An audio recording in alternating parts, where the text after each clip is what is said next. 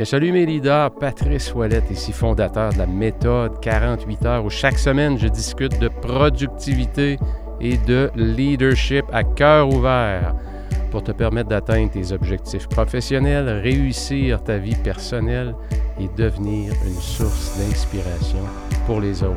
Vous savez, dans un monde où tout va tellement vite, on est souvent trop éparpillé, hyper connecté. Gérer son temps, son attention et son énergie de façon optimale, c'est tout un défi. tu es au bon endroit si tu recherches des solutions pour amener ta performance et ton sentiment de réussite autant dans ta vie personnelle que professionnelle, à ton prochain niveau. Ton temps est précieux. It's showtime now!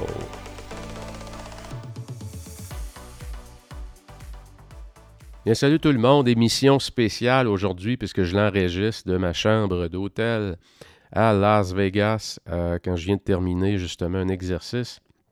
Faucon alpin, exercice militaire qui permet de développer les habiletés des pilotes, euh, c'est un endroit ici à North Las Vegas, dans les montagnes du Nevada, euh, qui simule un peu des conditions de vol qu'on ne retrouve pas au Québec.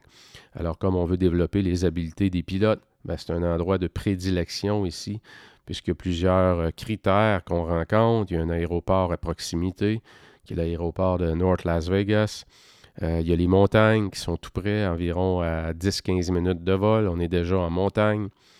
Il y a des conditions particulières de vent euh, il y a un relief particulier, il y a des crêtes de montagne où on peut simuler des insertions. En fait, c'est un environnement vraiment euh, idéal pour euh, pratiquer justement les habiletés des pilotes dans un environnement complètement différent de ce qu'on retrouve au Québec. Donc, je viens juste de terminer cet exercice-là avec les troupes du 430. Et euh, euh, en, prenant mes notes, euh, justement, en tirant un peu mes, leçons, si on peut dire, je voulais vous partager six leçons de, leadership et de productivité. Et quand on parle de six leçons, je vous dirais six observations, ce serait peut-être un mot plus approprié, six observations de ce que les militaires, ce que l'environnement militaire peut nous transférer comme, euh, comme connaissance, comme application en termes de leadership et de productivité vers le privé. Et à l'inverse, croyez-moi, puisque je vis les deux, euh, autant le privé pourrait euh, a des leçons qu'on pourrait appliquer dans le secteur militaire, bien autant les militaires font des choses de façon exceptionnelle que dans le privé, parfois, on néglige souvent. Et c'est vraiment de ces leçons-là, ces six leçons-là, que je veux vous parler aujourd'hui avec les observations que j'ai faites ici euh, pendant l'exercice euh, Faucon alpin. Alors, sans plus tarder, euh, je commence immédiatement avec ce que j'appelle la leçon 1, deux par en haut, deux par en bas. Two up, Et qu'est-ce que ça veut dire exactement, two up, two down? Ça veut dire qu'en général, dans le secteur militaire, et j'ouvre une petite parenthèse, là, secteur militaire, ce n'est pas parfait non plus. Mais ce que je vous donne là, c'est mes observations où le, taux de succès de ces observations-là est beaucoup plus haut dans le secteur militaire. Donc, deux par en haut, deux par en bas, ça veut dire que si le commandant, prenons l'exemple ici, euh, la mission Faucon Alpin, donc il y a le lieutenant-colonel qui est commandant du 430, qui a pris la décision d'amener les troupes ici. Donc, deux niveaux plus haut que lui, donc à l'étage de colonel et à l'étage de général, ils sont très, très, très au courant et savent très bien qu'est-ce qu'il vient faire ici et pourquoi. Et même dans le détail, ils vont être tenus au courant. Pourquoi? Parce que pour faire approuver un exercice comme ça, il y a toute une documentation, évidemment. Il y a des budgets de reliés à ça. Vous pouvez vous imaginer, on ne déplace pas euh, quatre machines comme ça. Il euh, faut faire autoriser des budgets. Donc, deux étages par en haut et deux étages par en bas aussi. Les gens savent exactement ce qu'on s'en vient accomplir ici. C'est quoi la mission? Qu'est-ce qu'on vient accomplir ici? Et dans le privé, souvent, on en voit des aberrations. Et euh, très, très, très souvent aussi, c'est pas par mauvaise intention. Un directeur des ventes, exemple, qui va refuser une transaction euh, parce que la rentabilité n'est pas suffisante dans la transaction, alors que deux étages plus haut, l'objectif qu'on poursuit, c'est de travailler la première ligne sur l'état des résultats qui sont les ventes. Donc, on met notre emphase, exemple, pour les trois prochaines années sur la ligne du haut qui sont les ventes, au détriment un peu de la ligne du bas. Pourquoi? Parce qu'on veut, on a un processus très agressif, exemple à plus haut niveau, de croissance par euh, acquérir des parts de marché d'une part et aussi par acquisition.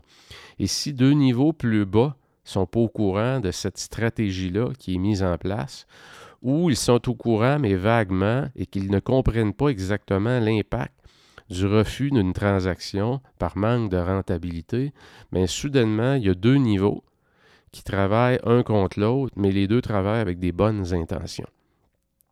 Euh, prenez l'exemple aussi d'un directeur de production euh, qui découvre qu'il a la capacité maintenant d'augmenter sa cadence de production à 5000 unités, exemple, par mois, et puis euh, s'engage avec ses troupes, prend des décisions en ce sens-là. Et qu'est-ce qu'il se rend compte? Ben, il se rend compte que finalement, ça n'a pas été une bonne décision. Pourquoi? Parce que les ventes, deux niveaux plus bas, les ventes vivent une offensive importante ce mois-ci. Euh, d'un compétiteur qui est très, très, très agressif sur les prix, qu'est-ce que ça fait? Bien, l'entreprise ne réagit pas immédiatement sur sa stratégie de prix et ça diminue le rythme de vente. Conséquence de ça, bien, on se ramasse avec un excédent d'inventaire qu'on doit entreposer, emmagasiner de l'inventaire. C'est du euh, frozen capital, comme on dit, du capital gelé. Et avec tout ce que ça inclut, avec tout ce que ça implique de coûts d'entreposage. Donc, dans le secteur militaire, en général, on est bon. On est bon pour communiquer deux niveaux plus bas et deux niveaux plus hauts. Qu'est-ce qu'on essaie d'accomplir exactement? Et je vous invite, peu importe la grosseur de votre entreprise, il y en a qui sont peut-être dans le milieu gouvernemental, paragouvernemental, dans du gros corporatif, ou même sans tomber dans le gros corporatif. Il y a des PME qui ont quand même 3, 4, 5 niveaux hiérarchiques. Et très, très souvent, très souvent, on n'est pas au courant de ce qui se décide en haut. Ce qui se décide, c'est une chose, mais quelle est la mission? Qu'est-ce qu'on essaie d'accomplir cette année? Sur quoi on, veut focuser? Sur quoi on doit focuser? Croyez-moi, prenez le temps d'avoir ces meetings-là. Donnez-vous la chance de transmettre la bonne information à vos troupes, deux niveaux plus haut, deux niveaux plus bas. Euh, prenez le leadership pour demander une rencontre un niveau plus haut avec vous, pour valider si ce que vous faites, c'est vraiment les bonnes choses. Est-ce qu'au quotidien, là, quand vous regardez votre agenda, vous occupez votre temps à quoi? Est-ce que vous passez quatre heures par jour dans votre boîte de courriel? Et en faisant ça, est-ce que vous accomplissez, est-ce que vous contribuez, est-ce que vous accomplissez vraiment ce pourquoi vous êtes payé? Est-ce que vous êtes en voie d'atteindre vos objectifs de l'année? Si vous êtes un entrepreneur et vous ne travaillez pas au quotidien sur les bonnes choses, les choses les plus importantes qui vont faire bouger l'aiguille des résultats. Donc, ça nous requestionne comme, euh, comme travailleur, comme leader, euh, comme directeur, comme président d'entreprise, vice-président, peu importe votre titre, votre niveau.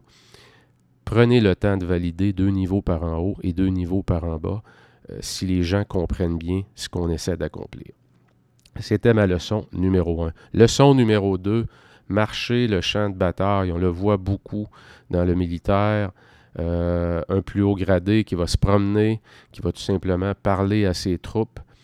Euh, on le voit moins dans le privé. Dans le privé, on a un bureau, on s'assoit dans son bureau et on va passer sa journée dans son bureau ou encore alterner du bureau à la salle de conférence, de la salle de conférence au bureau et au bureau, on va être dans d'autres meetings, Zoom, Teams, peu importe. Et finalement, qu'est-ce qu'on a fait? On reste connecté avec un certain niveau de l'organisation. Si je suis vice-président et que j'alterne constamment une série de rencontres entre euh, l'étage plus haut ou un étage plus bas, ben, il manque probablement un peu d'informations sur qu'est-ce qui se passe vraiment, qu'est-ce que les clients disent, qu'est-ce que les clients aiment de nous, qu'est-ce que les clients aiment vraiment et que soudainement, nous, à l'étage d'en haut, on a décidé de réagir émotivement à une compétition plus féroce et on ne veut pas se laisser faire, comme on dit. on va aller sur une stratégie de prix agressive qui va avoir un impact direct sur notre rentabilité. Et si ça a un impact sur notre rentabilité, ça va avoir un impact aussi sur le service à la clientèle. Et pourtant, ce qui nous différencie de la compétition, c'est justement notre service à la clientèle. Donc, parfois, à un niveau plus haut, lorsqu'on n'est pas suffisamment au courant de ce qui se passe sur la ligne de front, euh, frontline, les gens qui parlent aux clients, bien souvent on va perdre de vue un peu ce qui fait vraiment notre force comme entreprise. Et on va aussi perdre de vue, où ça va être dans notre angle mort, qu'est-ce qu'on fait que les clients n'aiment pas? Quels sont l'endroit où je dois mettre plus d'efforts, je dois mettre plus de ressources? Parce que j'ai vraiment un problème. Ça m'empêche de faire des ventes où j'ai fait des ventes et je n'ai pas été en mesure de livrer en temps à cause d'un problème de production. Je vends beaucoup trop pour ma capacité de production. Et comme la, capacité de production est, maximisée, qu'est-ce qui se passe? J'ai moins le temps d'entretenir, de faire de l'entretien préventif. Mon staff, j'étire l'élastique, j'ai plus d'absentéisme, les, machines brisent plus souvent. Et soudainement, je me mets à avoir plein de pression de l'étage d'en haut parce qu'on me dit que je ne suis pas capable de maintenir le rythme. Donc, voyez-vous, de bien euh, de se promener et de marcher la ligne de front, ça va vous permettre d'observer. Dans la culture japonaise de Toyota, on va, appeler ça, on va appeler ça les marches Gemba, Gemba Walk. Et l'objectif d'une Gemba Walk, c'est quoi? C'est d'observer c'est que je ne rentrerai pas dans une salle de conférence en meeting pour discuter des problèmes de service à la clientèle. Je vais me promener et je vais aller observer. Je vais observer les gens en train de parler aux clients au téléphone. Je vais les écouter. Je vais être assis près d'eux. Ah, c'est ça, un Gamba Walk, c'est que je m'en vais sur la ligne de front. Je vais voir qu'est-ce qui se passe. Je vais voir qu'est-ce qu'ils ont de besoin, qu'est-ce qu'ils vivent à quelle pression exactement qu'ils subissent de la part des clients. Et peut-être que cette information-là s'est jamais rendue en haut. Pourquoi qu'elle s'est jamais rendue en haut? Parce qu'il n'y a jamais personne qui a pris le temps de faire ça. Donc, ce que moi j'appelle dans mon jargon, dans la méthode 48 heures, le protocole stratégique tactique. Et concrètement, ça veut dire quoi? Ça veut dire qu'on planifie nos journées. J'ai travaillé pendant des années avec cette méthode-là. Mes avant-midi étaient stratégiques, mes après-midi étaient tactiques. Donc, le matin, je m'attaquais à des enjeux stratégiques pour l'entreprise, des choses qui ne sont jamais urgentes, mais qui sont extrêmement importantes et qui vont avoir un impact important, que ce soit sur la rentabilité, euh, que ce soit sur le service à la clientèle, que ce soit sur ma façon d'augmenter la rétention de mon personnel, d'upgrader le potentiel de développement de mes troupes.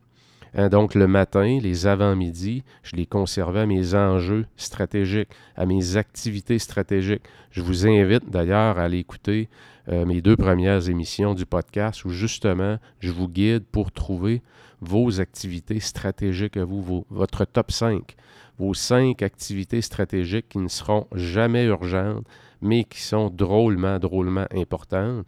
Et malheureusement, dans bien des cas, ben, on a fini par croire qu'on n'a jamais le temps de faire ça parce que je suis trop occupé.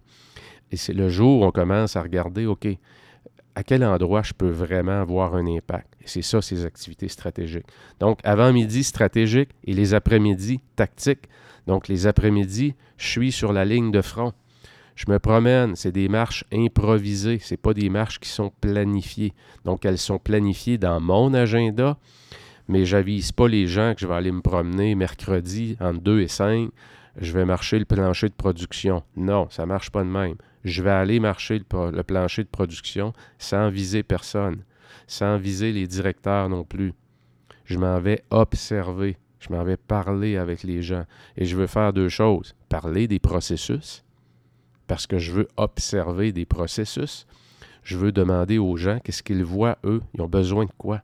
Qu'est-ce qu'ils ont besoin pour améliorer la qualité de leur travail? Je veux savoir aussi euh, comment ces gens-là vont. Je veux m'intéresser à eux, pas juste à l'entreprise. Donc, il y a l'entreprise d'une part, oui, il y a l'humain derrière l'entreprise. La famille va bien, euh, tout est sous contrôle. Donc, ça permet aussi de prendre le pouls, découvrir des choses qu'on ne savait pas. Peut-être, euh, euh, je me souviens très bien combien de fois j'ai intercepté des, des problèmes de maladie à la maison et qu'on a supporté la famille, on faisait envoyer des fleurs, je revenais au bureau, je demandais à un directeur, envoie donc des fleurs à Jeannot, envoie donc des fleurs à Gérald, à Stéphanie, euh, puis Marxy, l'équipe euh, de Boulevard ou l'équipe, peu importe de où vous êtes. Et ça crée ça, croyez-moi, ces petites attentions-là valent tellement, tellement, tellement cher. Et la plupart des gens, lorsqu'ils vous quittent, en vous disant qu'ils vous quittent pour, parce qu'il y a eu une meilleure offre ailleurs, j'ai toujours cru, moi, euh, très, très, très fortement que c'était une défaillance du système, des leaders en place, d'avoir créé un lien suffisamment fort. Parce que quand le lien est fort, en général, les gens vont venir vous voir avant de vous annoncer qu'ils partent. Et lorsque cette étape-là n'est pas faite, c'est parce qu'on a tout simplement failli à notre mission de rester proche de nos gens. Donc, euh, marcher euh, le champ de bataille, leçon numéro 2.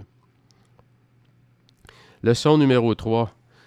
Euh, je l'ai appelé Le pourquoi précède toujours le comment et j'en parle tellement souvent dans mon académie. Hein, le pourquoi, c'est la mission. Euh, lorsqu'on distribue une tâche, euh, c'est pas dur. On demande à une personne d'exécuter telle chose ou il y a telle chose qu'on doit faire cette semaine ou ce mois-ci. Mais on ne prend pas souvent le temps d'expliquer le pourquoi. Et euh, dans le secteur militaire, c'est une condition euh, qui est toujours remplie. On va donner une tâche. Exemple, on veut se déployer dans un autre pays pour euh, donc la, tâche. Pour quoi? C'est pourquoi qu'on fait ça? C'est pour développer les habiletés de notre personnel d'aviation. Donc, les pilotes, les aviateurs, les ingénieurs de vol, les gens de la maintenance, on est dans un environnement différent. Donc, l'intention, le pourquoi est toujours, toujours bien expliqué. Ce qu'on appelle l'intention du commandant, euh, de mission, euh, commandant's intent, qu'on appelle, c'est toujours, toujours bien expliqué, c'est toujours bien documenté. Pour ceux qui aiment ce genre de lecture-là, je vous invite à lire le livre de Jim Mattis, le général Mattis, qui était secrétaire à la Défense pendant deux ans euh, sous le président Trump. Et puis, croyez-moi, c'est Call Sign Chaos, euh, le titre du livre. Euh, c'est un bijou. C'est un bijou à lire comme leader dans le privé pour clarifier avec votre personnel qu'est-ce que j'essaie d'accomplir? Comment est-ce que je peux écrire ça? Et il y a plein de lettres, il y a plein d'exemples dans, dans son livre où ça lui a permis, le général Mattis explique pourquoi il a eu le succès qu'il a eu avec ses troupes. Et il le doit en très, très grande partie à cette habileté-là qu'il avait de toujours communiquer avec une grande, grande, grande clarté. Un langage que même le premier niveau, le niveau qui est à la ligne de front, comprenait parfaitement, comprenait parfaitement pourquoi on est là. Qu'est-ce qu'on fait ici en Afghanistan? Qu'est-ce qu'on est venu faire là? C'est dur, on dort sur le sol, euh, la nourriture est à peine correcte, on a perdu beaucoup de poids, c'est des conditions qui sont très difficiles. Qu'est-ce que je fais ici? Pourquoi je suis là? Hein, on dit toujours dans le langage militaire que tu veux, euh, tu veux te battre contre une armée qui se bat pour la paix. Parce que quand tu te bats contre une armée qui se bat pour la cause, aïe aïe, attache ta tuque tu vas te battre longtemps. Tu vas te battre longtemps. La cause, c'est le pourquoi. Alors vous, comme leader, avec votre équipe, euh, est-ce que vous, avez clarifié clairement euh, le pourquoi? Excusez-moi, j'ai été dérangé pendant que je vous parle. On vient de cogner. On vient de cogner à la porte. Et je m'étais fait d'ailleurs, lorsque j'ai démarré le podcast, euh, je l'ai marqué à cœur ouvert, ou euh, je devrais peut-être le traduire unplugged. Je ne veux pas éditer mon podcast. Je l'enregistre, c'est un one-shot, et je vous le donne. Je veux vous le donner, comme on dit, raw, authentique, justement parce que je ne veux pas avoir un produit qui est pratiquement parfait, qui est tout léché, euh, où on coupe un petit peu les pauses ou les moments où on, on s'enfarge, on a la langue qui nous euh, qui dit une mauvaise parole. Je voulais pas faire ça. Je voulais le faire comme une conversation qu'on aurait. Et je tiens à conserver cette, euh, ce côté-là, disons, très, très, très authentique du podcast. Donc, fin de la, parenthèse. J'ai pris un late check-out pour l'hôtel, donc un départ un peu plus tard, puisque mon vol a été retardé. Et puis, euh, je pense que les gens qui s'occupent de l'entretien des chambres euh, voulaient me faire quitter la chambre plus tôt, mais tout a été réglé de ce côté-là. Donc, le pourquoi précède toujours le comment. Euh, prenez le temps de valider euh, un petit test que je fais faire, que j'ai fait faire, je ne sais pas combien de fois, votre prochain meeting que vous avez. Apportez des post-it si vous le faites en présentiel.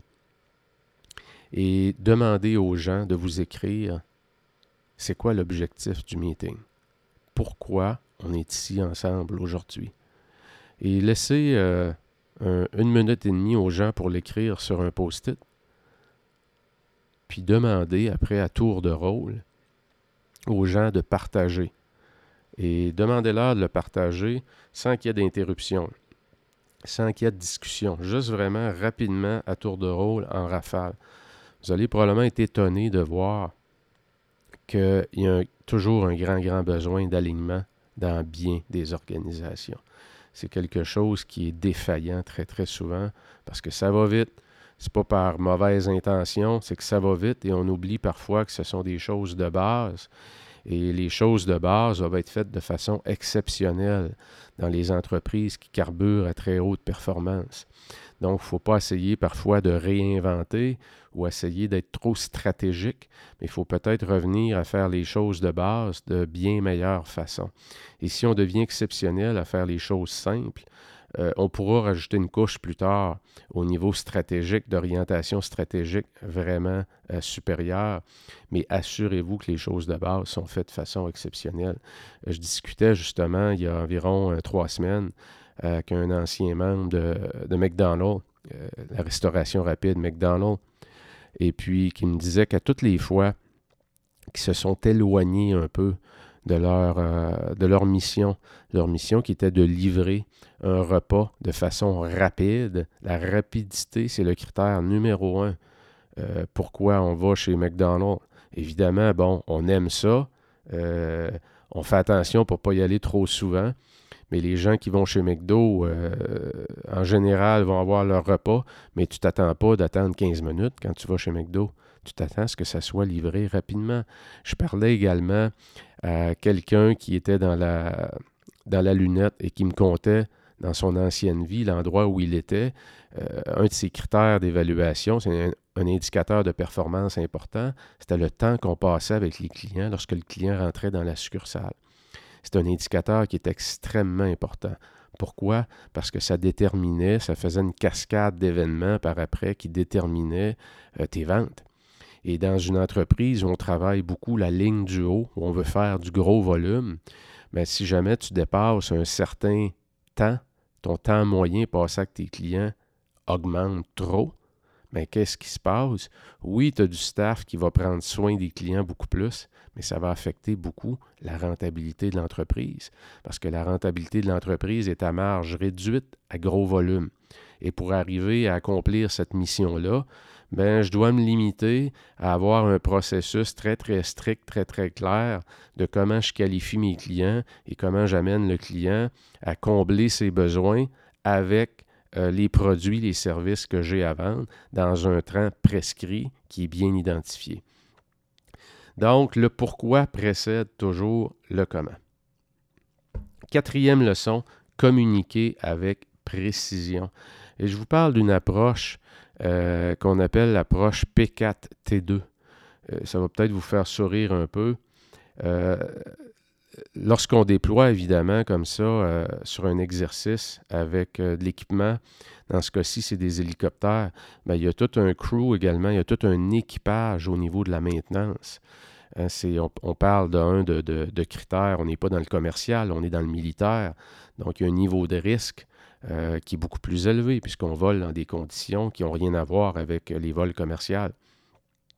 Donc, l'approche P4T2, c'est qu'au niveau de, au niveau de la maintenance ou de l'entretien des machines, euh, il va y avoir une approche qu'on appelle P4, c'est Problem, Plan, People, Parts. P4, problem, plan, people, parts, tools and time. Donc, lorsqu'on affronte un problème, on va se demander de un, c'est quoi le problème? Parfait, est-ce qu'on l'a bien identifié? C'est quoi notre plan? On a besoin de qui? Quels sont les gens, les ressources humaines? Quel genre d'expertise on a besoin en fonction du problème et du plan? Quelles sont les pièces qu'on a besoin? Quels sont les outils qu'on a besoin? Tools et time. On doit faire ça. C'est quoi l'échéancier? Donc, cette approche-là de communiquer avec précision, lorsque j'ai un, protocole de défini, la façon dont je dois adresser les problèmes dans mon entreprise, ça va me permettre d'avoir un bien meilleur taux de succès. Avez-vous une méthode précise, documentée, pour gérer les problèmes de satisfaction ou d'insatisfaction dans votre entreprise? Est-ce que c'est bien communiqué? Est-ce que c'est bien appliqué? L'avez-vous observé? Est-ce que c'est répétitif? Est-ce qu'il y a des processus que vous faites et qui génèrent de façon régulière de l'insatisfaction de vos clients? Comment est-ce qu'on peut attaquer ça? Donc, avez-vous une approche, autrement dit, systématique?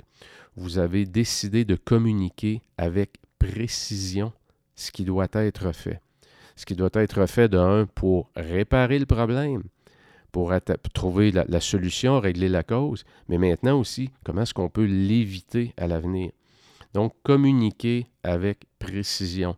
Dans le domaine militaire, croyez-moi, à cause du niveau de risque qui est beaucoup, beaucoup plus élevé que dans le commercial, c'est quelque chose qui est fait de façon exceptionnellement bien. On communique bien, on documente très bien, tout est documenté tout est approuvé. Il y a des systèmes partout qui vont nous permettre d'éviter les erreurs. Prenez l'exemple, je discutais pendant avec les gens de la maintenance, en train de réparer ce qui permet de, calculer, si vous voulez, l'altitude euh, sur les machines, ce qu'on appelle les pitot. Euh, et puis, je voyais le gros coffre d'outils avec des petits tags, avec du velcro. Et chaque outil était numéroté dans le coffre d'outils. Il y avait un espace euh, précis en forme, découpé pour la forme de l'outil et avec un numéro. Et euh, vous pouvez peut-être vous douter, vous, vous douter pourquoi. C'est que lorsque la réparation est terminée, ça me permet de voir est-ce qu'il n'y a pas un outil qui a été oublié quelque part dans l'appareil? Est-ce qu'il y a des accidents qui sont arrivés à cause de ça? Et à cause de ça, ben, on a développé des mécanismes pour éviter ça. Donc, lorsque la réparation est terminée et que je regarde dans mon coffre d'outils et que je vois qu'il y a un endroit qui manque un outil, ben, ça déclenche automatiquement, on n'a pas fini l'opération. Il nous manque un outil. Je regardais il y a un an, je crois, ou deux ans, euh, Boeing qui a eu des gros problèmes de, de, qualité, comme vous le savez, avec les 737 MAX. Et puis, euh, il y a des avions également qui ont été livrés et qu'on retrouvait souvent des outils dans des endroits qui sont plus fermés, donc qui ne sont pas visibles à l'œil. Et en les ouvrant pour inspection, on découvrait des outils. Écoutez, ça peut avoir des conséquences désastreuses, ce genre de choses-là. On m'expliquait qu'à un moment donné, on avait euh, du sablage à faire sur une pièce de rotor de queue. Et euh, la couleur du papier sablé était de la même couleur que, si vous voulez, la, pièce d'acier. C'était un gris assez foncé.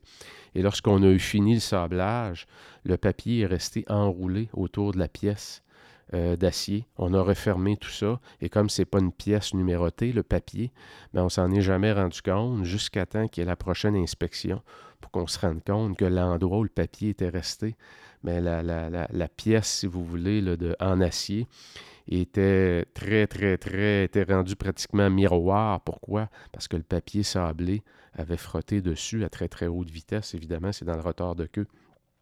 Ça aurait pu avoir des conséquences, écoutez, euh, désastreuses sur la vie des gens dans l'appareil. Donc, communiquer avec précision. Hein? La raison d'un meeting. On revient un peu à ce qu'on disait auparavant le pourquoi précède le comment. Est-ce que c'est clair quand vous demandez qu'il y a un meeting, pourquoi les gens doivent être là? Lorsque vous envoyez un courriel, est-ce que vous êtes clair ou vous écrivez un roman? Si vous écrivez un roman, c'est probablement que ce n'est pas nécessaire d'envoyer un courriel. Ça serait probablement mieux de faire une rencontre, faire un appel conférence. Parfois, c'est même plus rapide. Euh, le faire par appel conférence que par caméra. Caméra, ça prend parfois de l'équipement ou euh, ça nous prend accès une connexion plus importante. Le téléphone est encore un outil excessivement euh, efficace qui aujourd'hui, surtout avec la COVID où on a passé, on est tellement tombé face à l'écran qu'on a peut-être mis de côté un peu le téléphone et d'utiliser, de mieux utiliser tous les moyens de communication qu'on a pour communiquer davantage avec précision. Euh, c'est quelque chose que je pense qu'on doit se questionner sur le pourquoi à nouveau et de la façon dont on le communique. Euh, avant hier, j'étais avec mon groupe Mastermind, mon groupe de leaders que j'accompagne, euh, une dizaine de personnes, 10-12 personnes maximum que j'accompagne pendant un an à travers. C'est le, plus haut niveau de service que j'offre. Vous pouvez aller voir d'ailleurs sur mon site 48 heures par jour. Regardez dans le haut l'onglet Mastermind. Ça va vous donner une idée un peu du genre d'activité qu'on fait ensemble. Il y a une personne dans le Mastermind qui mentionnait que qui mentionnait qu'elle adorait les gens de peu de mots, les gens qui réussissaient à exprimer avec le moins de mots possible qu'est-ce qu'elle voulait accomplir exactement. Et parfois, parce qu'on n'a pas les bons mots, on est mal préparé, on va utiliser 30 phrases pour une personne qui arrive et en deux phrases, elle va pouvoir tout nous résumer ça et tout le monde va comprendre. Personne ne va être perdu dans le roman qu'on est en train de raconter.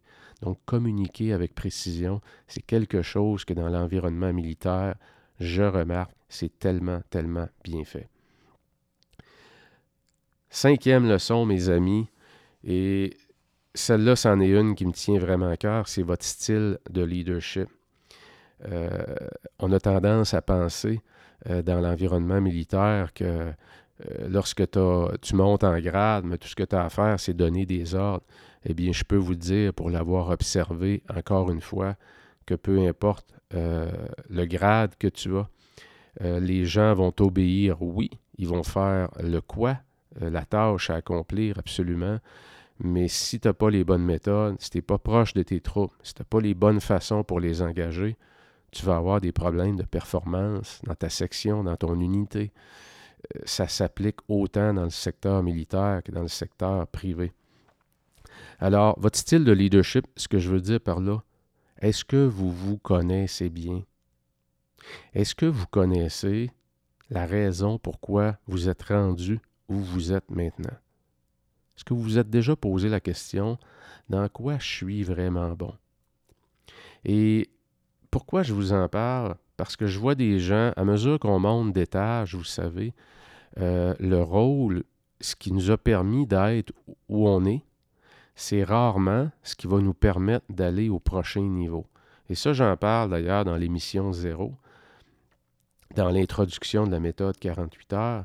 Mais si je suis quelqu'un qui était très, très axé sur le détail, qu'on va qualifier peut-être de micromanager, quelqu'un qui est très, très, très minutieux, qui est très dans le détail, peut-être que dans les rôles que j'avais précédemment, ça m'a permis de gravir les échelons. Ça m'a permis d'augmenter la qualité du travail que j'ai livré. Mais rendu à l'étage où je suis rendu, ce n'est plus à moi à faire ça. Et qu'est-ce qui se passe lorsque je n'ai pas pris conscience vraiment de cette qualité-là qui devient un défaut au prochain niveau? C'est que je continue à le, à le reproduire. Et qu'est-ce que ça fait? Ça fait que mes troupes plus bas vont manquer d'initiative. Pourquoi? Parce que je m'en vais trop dans le détail, je m'en vais relever une tonne d'erreurs. Quand on va trop dans le détail, des erreurs, cassez-vous pas la tête, on en trouve amplement. Et qu'est-ce que ça fait? Ça va brimer les gens à prendre l'initiative. Et vous allez probablement finir par vous demander, écoute, aujourd'hui, là, le monde, ils ne veulent plus s'avancer, ils ne veulent plus prendre de responsabilités. Je n'ai pas suffisamment de recul pour réaliser que l'instigateur, de ce manque d'initiative-là, c'est moi à cause de mon style de leadership.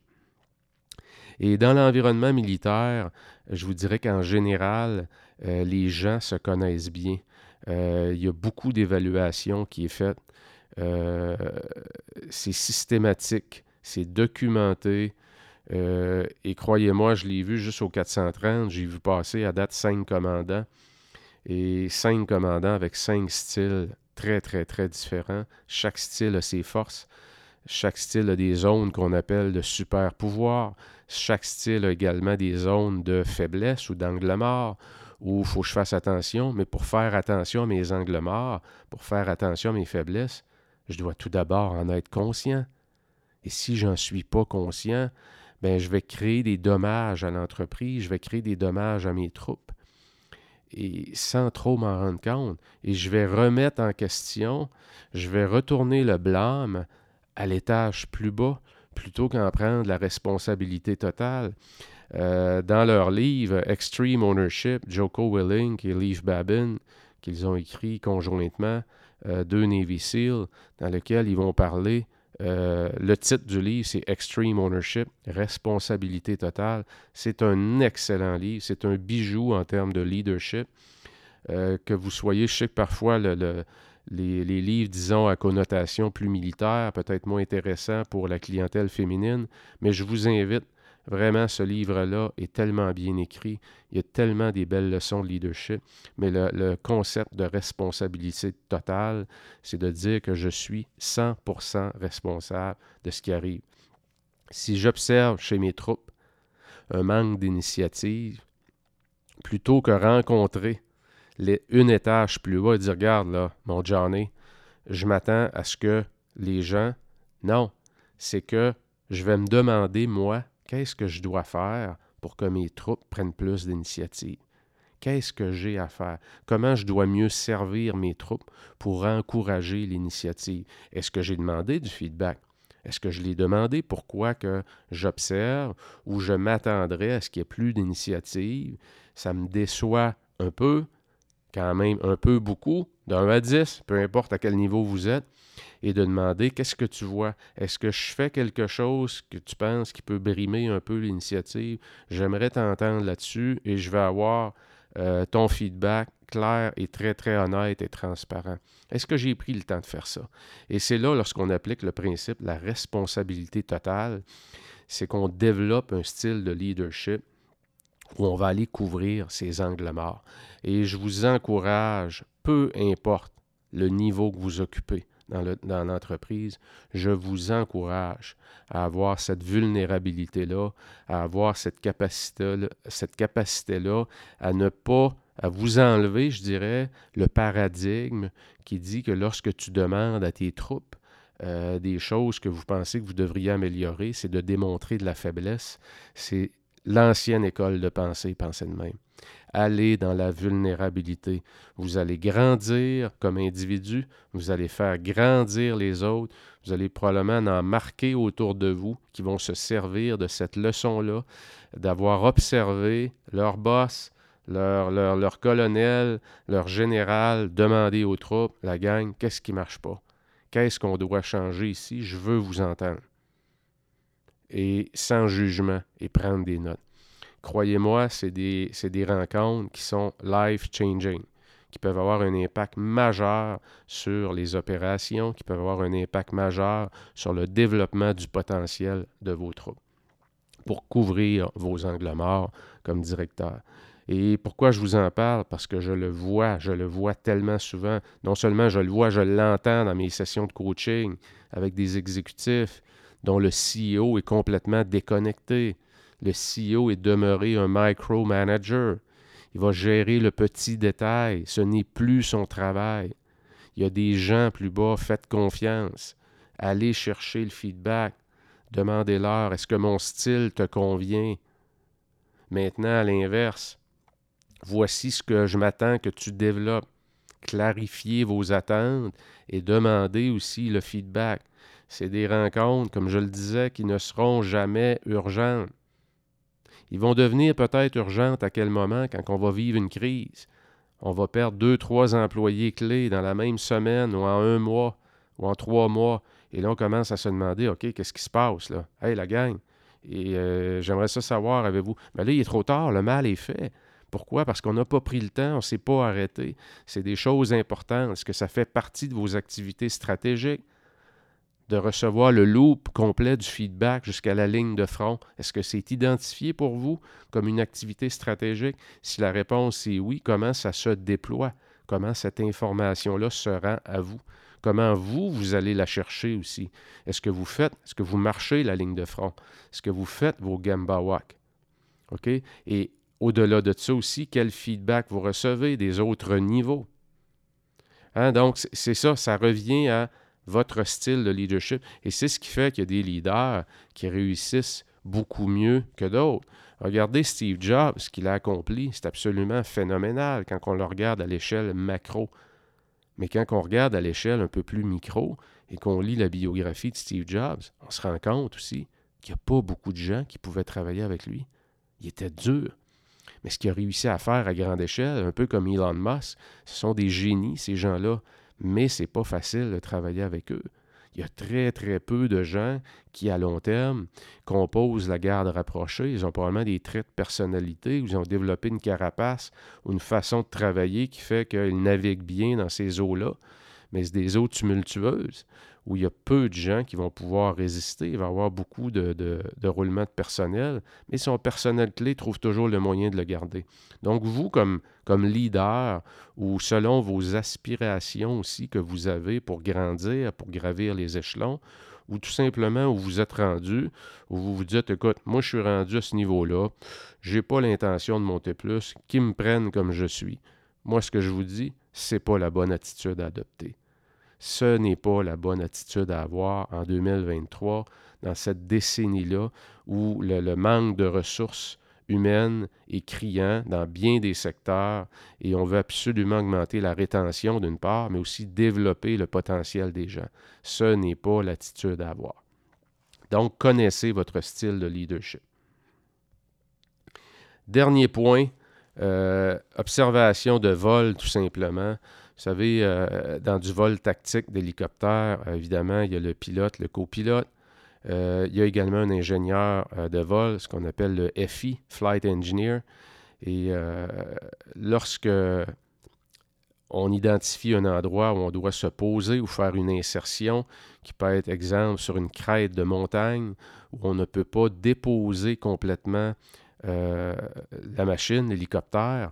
Donc, on doit Exemple, poser un patin sur la crête de la montagne, maintenir l'hélicoptère dans une forme d'équilibre, ouvrir les portes, débarquer les troupes, simuler, si vous voulez, une insertion. Ben, il doit avoir un niveau de confiance complet et total entre le pilote et l'ingénieur de vol. Parce que lorsqu'on a identifié l'endroit sur la crête où on va se poser, on va déposer un patin ou deux, maintenir l'hélicoptère en équilibre. De pour cette préparation-là, il peut avoir deux ou trois passes au-dessus de l'endroit qu'on va identifier. Et qu'est-ce qui se passe? Bien, l'ingénieur de vol va ouvrir les portes, va être sécurisé, évidemment, avec des harnais, va être couché sur le plancher de l'hélicoptère, la tête à l'extérieur. Et lui, qu'est-ce qu'il fait? Il devient les yeux du pilote parce que le pilote ne peut pas voir sous la machine. Le pilote se concentre à faire son approche. Il va faire son approche en fonction de ce que l'ingénieur de vol va lui dire. Mais c'est comme si tu voles un peu les yeux fermés, parce que c'est un langage entre les deux, hein, en distance, en pied ou en mètre, peu importe. Et à mesure qu'on va s'approcher, l'hélicoptère ralentit, s'approche, s'approche, lorsqu'on devient au-dessus trois pieds, deux pieds, un pied, etc., et que là, il faut déposer le patin, tout ça se fait, croyez-moi, à cause d'un niveau de confiance énorme, 100% La confiance est à 100% entre le pilote et l'ingénieur de vol. Et celui qui a vraiment euh, la capacité d'arrêter cette mission-là, cette approche-là, c'est l'ingénieur de vol.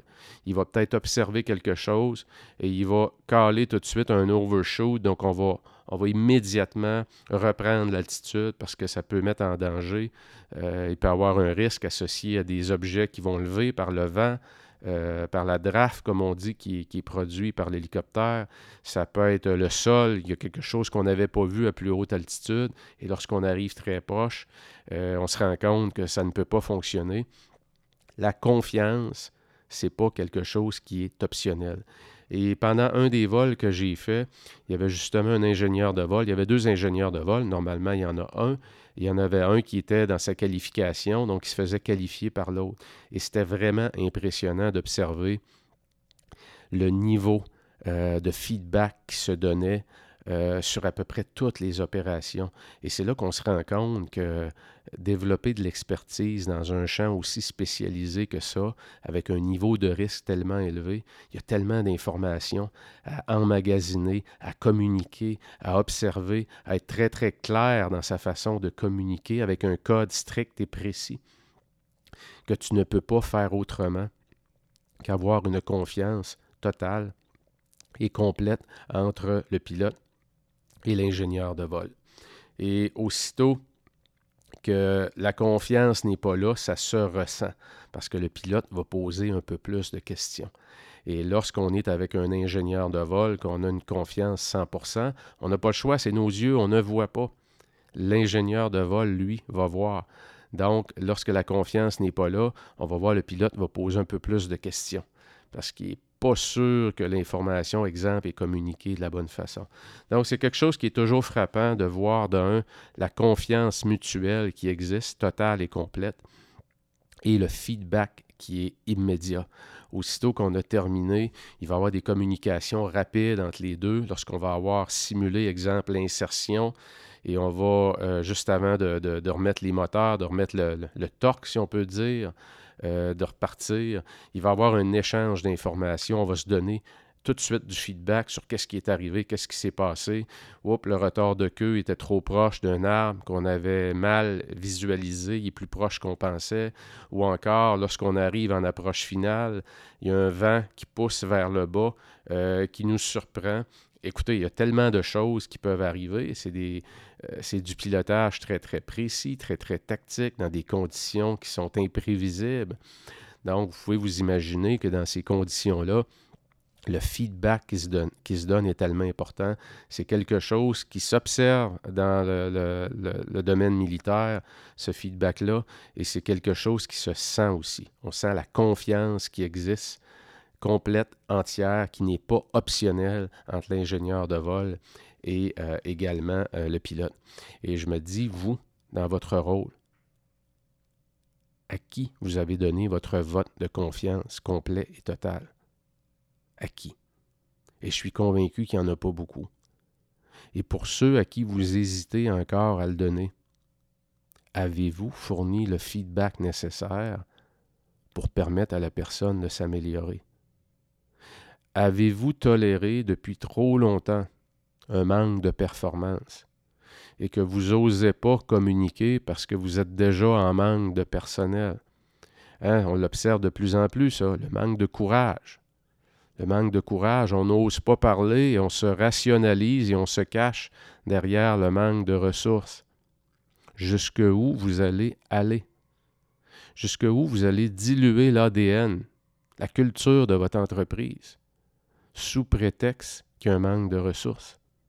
Écoutez, j'ai parlé à un, propriétaire d'épicerie, un épicier, qui me disait qu'il n'aurait jamais pensé un jour accepter que ses employés le volent et qu'il les garderait. Je suis tombé par terre. Je suis tombé littéralement par terre d'entendre ça. Il garde des gens qui l'ont volé.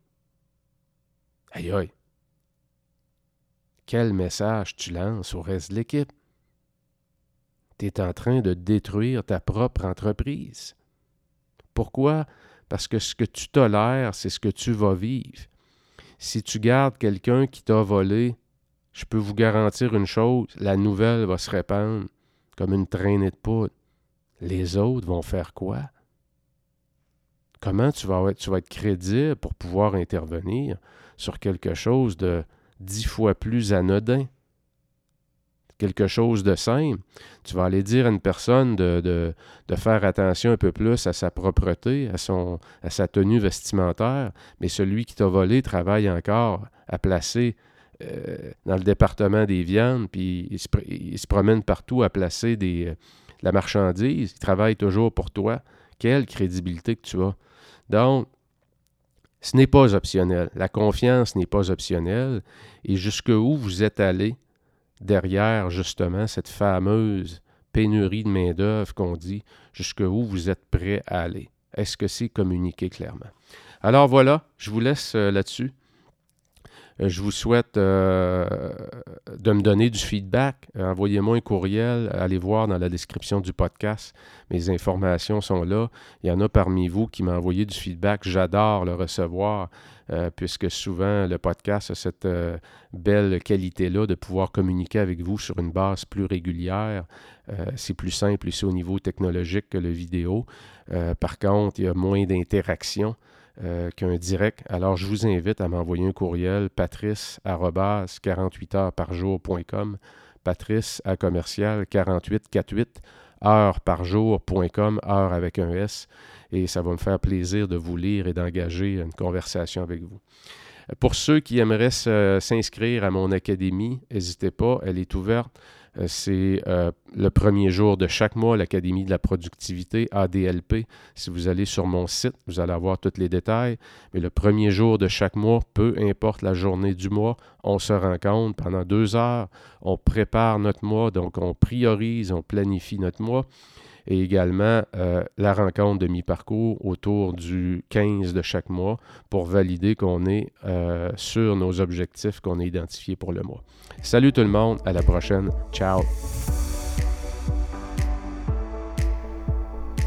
Bien voilà pour cet épisode. N'hésite pas à la partager, à me donner tes commentaires. Si tu désires passer à ton prochain niveau en passant, tu peux joindre mon Académie de la productivité que j'appelle ADLP, où l'on démarre chaque mois en force le premier jour de chaque mois, peu importe la journée. Le succès, ça se planifie. Et rappelle-toi, avant de vouloir aller plus vite, assure-toi que ta destination est la bonne, prends tes décisions, ne regrette rien, corrige le tir et fais mieux aujourd'hui. Ciao